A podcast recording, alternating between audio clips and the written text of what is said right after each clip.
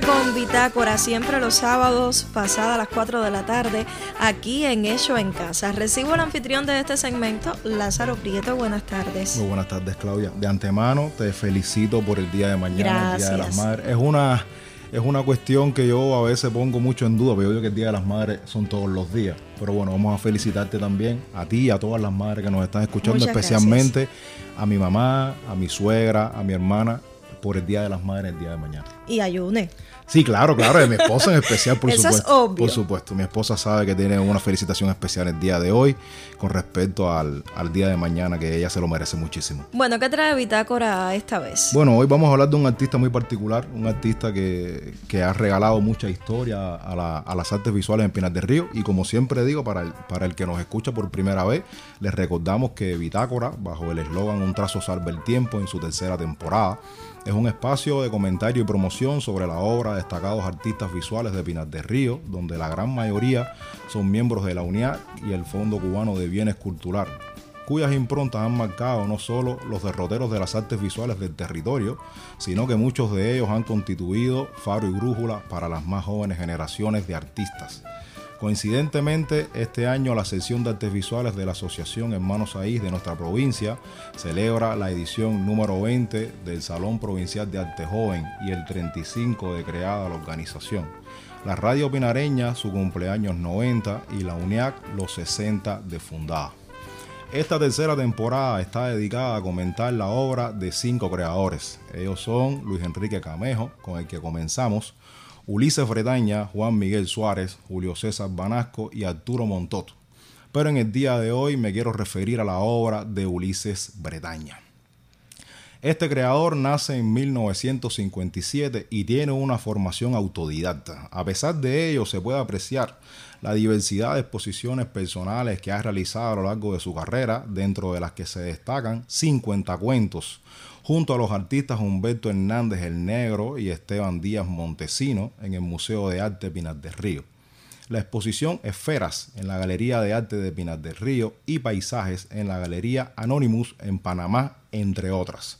También ha obtenido varios premios dentro de los que figuran premio en el Salón 14 de diciembre de Pinar del Río, premio en el Salón Atilano Menteros de San Luis, Pinar del Río, premio en el Salón Provincial de nuestra provincia, primer premio en pintura en el Salón auspiciado por la FAO, UNICEF y UNESCO en Pinar del Río, primer premio en el Salón Espacio Amigo, auspiciado por la Fundación Farfieber de Alemania, y premio en el Salón Nacional Tiburcio Lorenzo de la UNIAC en Pinar del Río, donde también, donde también le fue otorgado el premio del Fondo Cubano de Bienes Culturales y la cadena Isla Azul en nuestro territorio. Es además miembro de la Unión de Escritores y Artistas de Cuba. A la obra de Ulises Bretaña le quiero dedicar el siguiente comentario.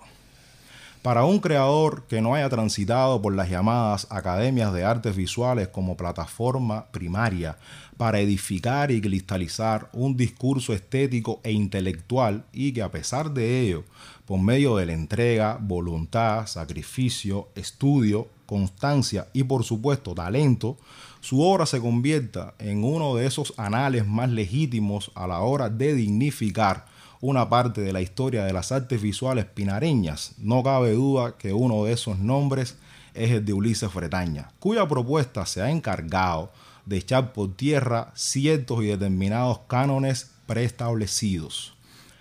En la producción bretañana, y me atrevo a catalogarla así, debido a que desde hace un largo tiempo su obra se ha convertido en una impronta distintiva dentro del gran abanico pictórico del arte cubano contemporáneo en las últimas décadas, donde resulta muy fácil de apreciar en su propuesta un rejuego constante de códigos y símbolos en plena relación con el contexto propio en que se desenvuelven, donde el conocido cubaneo cotidiano suele traducirse en imágenes alegóricas que no muestran solamente la realidad tal cual, sino que la envuelve en claves y acertijos semánticos que mayormente centran su foco reflexivo en torno al hombre y el espacio que ha escogido para vivir.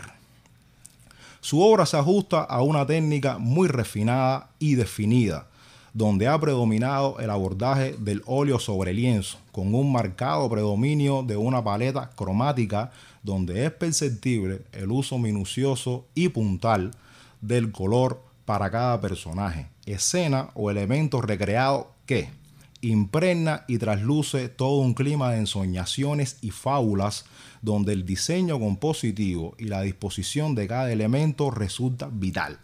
Todo ello ha ido de la mano del constante refugio, aunque no único, en la naturaleza como aliciente situacional descriptivo y complemento codificador de muchas de sus creaciones donde la representación sistemática de las frutas son asociadas a veces con cierta carga erótica y sensual, y donde el tema de la mujer como pretexto discursivo parece el top ten de la reflexión.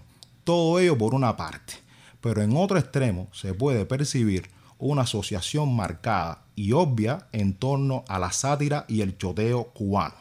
Un ejemplo de ello radica en las obras el juego dorado de Perico, acrílico sobre lienzo de 110 por 130 centímetros del año 2001. Y el Quijote Nacional, óleo sobre lienzo, de 80 por 100 centímetros perteneciente al año 2005.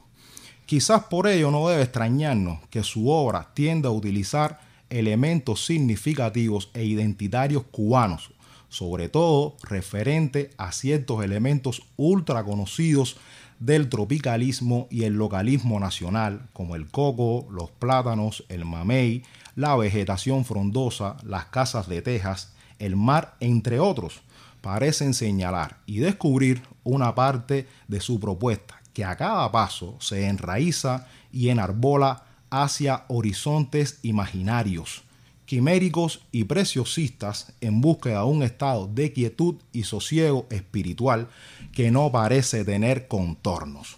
Su obra se ha encargado de guardarnos un boleto seguro de ida hacia estos entrañables sitios en apariencia atípicos, donde solo el alma, en estado de quietud y confort, como condición inherente, nos hará trasladarnos de manera efectiva hacia estos lugares soñados, vividos o simplemente inventados por Ulises, pero siempre bienvenidos. Muchas gracias.